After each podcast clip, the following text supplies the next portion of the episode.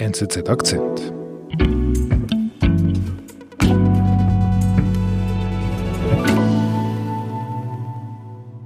Hallo, heute hört ihr die Produzentin von NZZ Akzent. Ich bin Olga Scher und bis zum 7. Januar wiederholen wir unsere Lieblingsfolgen. Ich habe die Folge zum Fall Nawalny ausgesucht, weil ich es spannend finde, wie dieser Fall zeigt, wie weit mächtige Politiker gehen können.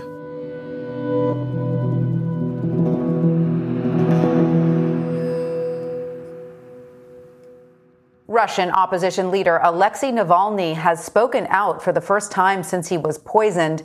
Navalny posted a picture on Nawalny his selbst hat das Instagram. Foto auf sitting seinem up in his- Instagram-Account veröffentlicht.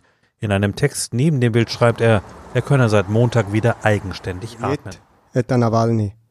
Очень понравилось. Удивительный, недооцененный многими процесс. Рекомендую. Was hat er da gesagt? Ähm, also er begrüßt, sagt, hallo, hier ist Nawalny, äh, ich vermisse euch. Äh, ich kann zwar fast noch fast nichts, aber gestern konnte ich den ganzen Tag allein atmen. Und dass dieser Prozess des Atmens etwas sei, was grundsätzlich unterbewertet sei.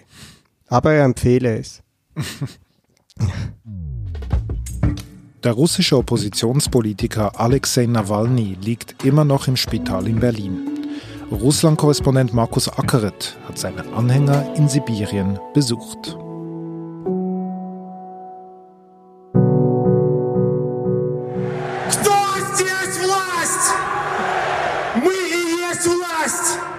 Alexei Nawalny ist ein 44-jähriger Jurist aus Moskau.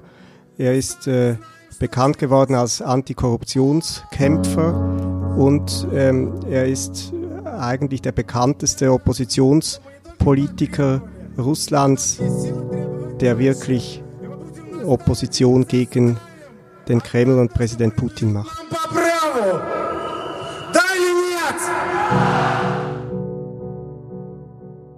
Und äh, er wurde Ende August vergiftet wurde nach Berlin transportiert und äh, wird jetzt dort von dieser Erkrankung geheilt.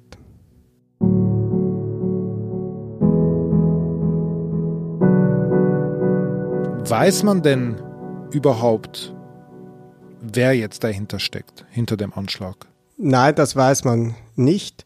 Die russischen Ärzte und Behörden sagen ja, es habe sich gar nicht um eine Vergiftung gehandelt.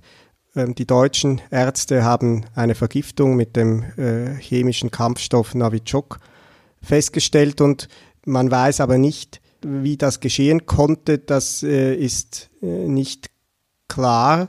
Es ist nur davon grundsätzlich davon auszugehen, dass mit so einem Kampfstoff nicht irgendwelche Amateure zu tun haben, sondern eher Geheimdienste und es hat in Russland, in, tief in der russischen Provinz stattgefunden.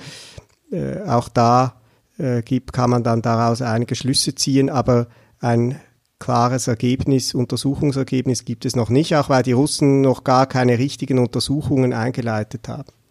Jetzt hat er sich gemeldet per Instagram. Weiß man schon, ob er überhaupt nach Russland zurückkehren möchte oder nicht?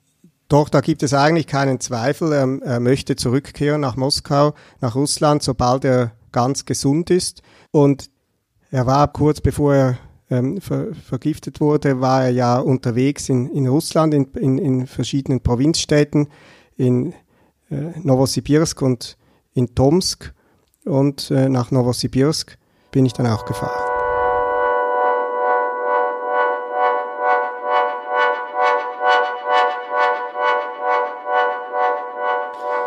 Novosibirsk, das tönt nach einer Stadt, die weit, also sehr weit entfernt liegt.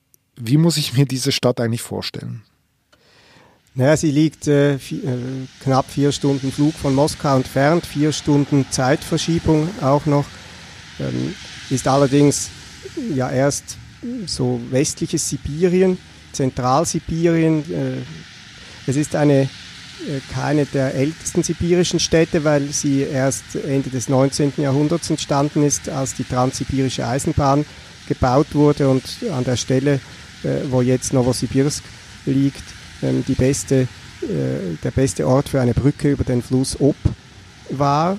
Und äh, da wurde die Stadt gegründet und äh, die hat bis heute so etwas im Entstehen Begriffenes irgendwie bewahrt.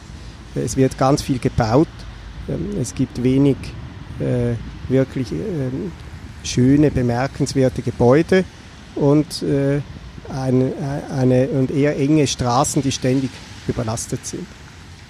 Und ausgerechnet dorthin ist Nawalny gereist. Was hat er da gemacht? Also äh, Novosibirsk ist, äh, das ist die drittgrößte Stadt äh, Russlands und äh, entsprechend auch von der Bedeutung her natürlich gibt es etwas her und politisch auch. Und deshalb ähm, ist er da hingefahren, weil ähm, Regionalwahlen in Russland anstanden und er ähm, die Leute, die dort für seine Anliegen kämpfen, unterstützen wollte.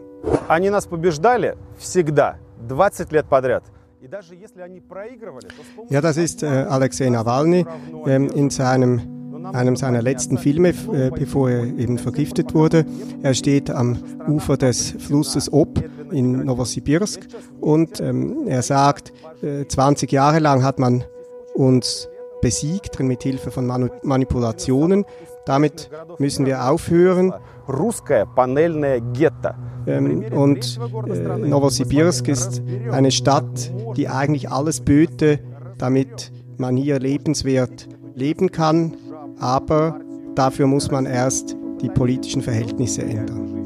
Наша с вами задача освободить от оккупантов столицу Сибири. Wir sind gleich zurück. Es ist so eine Sache mit der Wahrheit. Wir würden sie gerne für uns pachten und hätten gerne die eine Deutung, die allen alles erklärt. Doch diese existiert nicht. Das ist auch gut so in einer offenen Gesellschaft. Bei der NZZ ist keine Wahrheit unangreifbar. Journalismus. Punkt. NZZ.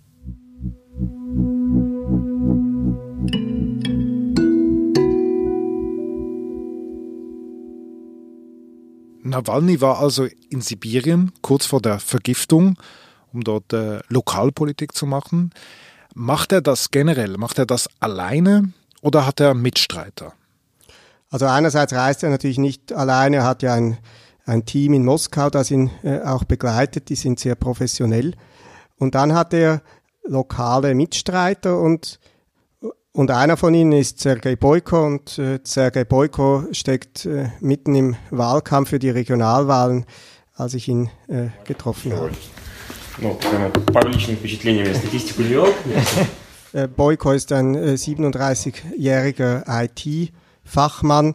Er hat vorher in einer IT-Firma in Novosibirsk äh, in führender Position gearbeitet und war eigentlich nicht besonders politisch. 2015, und das erzählt er in diesem äh, Interview, ähm, da war er gerade in Moskau, als der Oppositionspolitiker Boris Nemtsov auf einer Brücke in der Nähe des Kremls nachts erschossen wurde. Und das hat ihn so sehr mitgenommen, dass er gesagt hat, entweder wandere ich aus weil es hier nicht mehr auszuhalten ist, oder ich gehe selber in die Politik, damit ich etwas verändern kann. Und dann hat er seinen Job aufgegeben und ist Politiker geworden.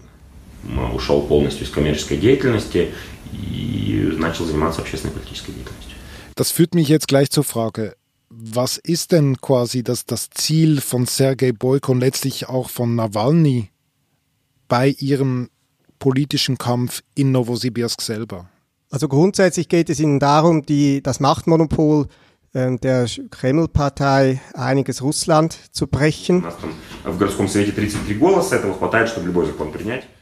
Da sagt er, dass die Wahl in Novosibirsk auch ein Signal sein kann für die Duma-Wahlen im nächsten Jahr, also auf äh, nationaler Ebene, die Parlamentswahlen in Russland, weil es natürlich ein Zeichen ist, wenn in, eben in der drittgrößten Stadt äh, Russlands es gelingt, äh, der Staatspartei äh, und, und ihren Politikern die Macht zu entreißen, beziehungsweise ihnen es schwerer zu machen, zu, einfach durchzuregieren, dann ist das natürlich auch ein Signal an, die, an, den, an das gesamte Land, an die gesamte Politik in Russland.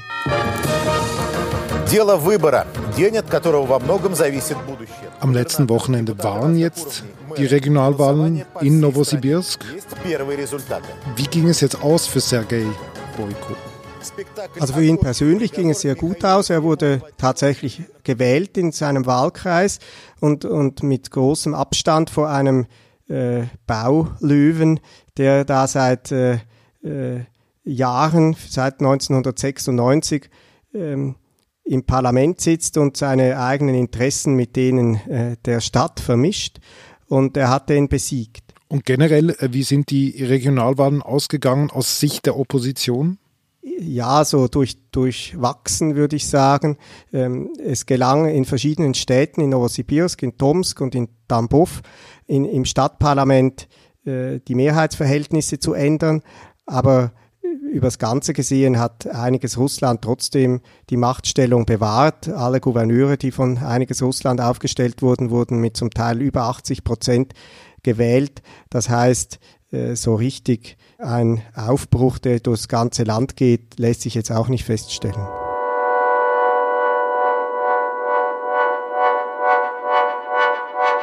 Du sagst, es ist ein durchzogenes Resultat für die Opposition. Der Oppositionsführer, der liegt im Spital in Berlin in der Charité. Aber Nawalny ist ja jetzt sowas wie ein, ein Märtyrer. Er hat einen heftigen Anschlag überlebt. Ähm, das könnte ihm doch sowas wie eine neue Aura geben, wenn er dann zurückkommt. Was denkst du, was passiert mit seiner Popularität? Ich glaube nicht, dass es so viel heißen wird für seine Popularität, weil er weiterhin der Ausgestoßene der russischen Politik bleiben wird. Äh, es wird nicht plötzlich so sein, äh, dass die offizielle Politik ihn quasi in den Arm nimmt und sagt, mit dir ist etwas Schreckliches passiert und äh, wir nehmen dich jetzt quasi in die Politik so auf als, als akzeptierten Gegner, sondern er ist jemand, den es eigentlich aus Sicht des Kremls in der Politik gar nicht geben dürfte. Und daran ändert sich auch nichts, obwohl das passiert ist. Hinzu kommt, dass in Russland sehr viele Leute daran Zweifel haben, was wirklich passiert ist.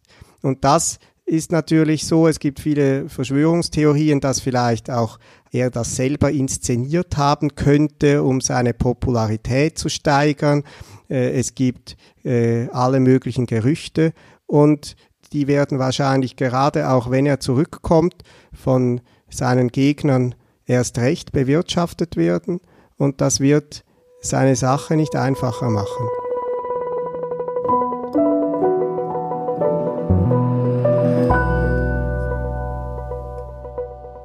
Das war Markus Ackeret im Gespräch mit David Vogel. Inzwischen haben Recherchen mehrerer Medien ergeben, dass hinter dem Giftanschlag auf Nawalny vermutlich der russische Inlandsgeheimdienst steckt. Nawalny wurde im September aus dem Spital entlassen und erholt sich seitdem in Deutschland.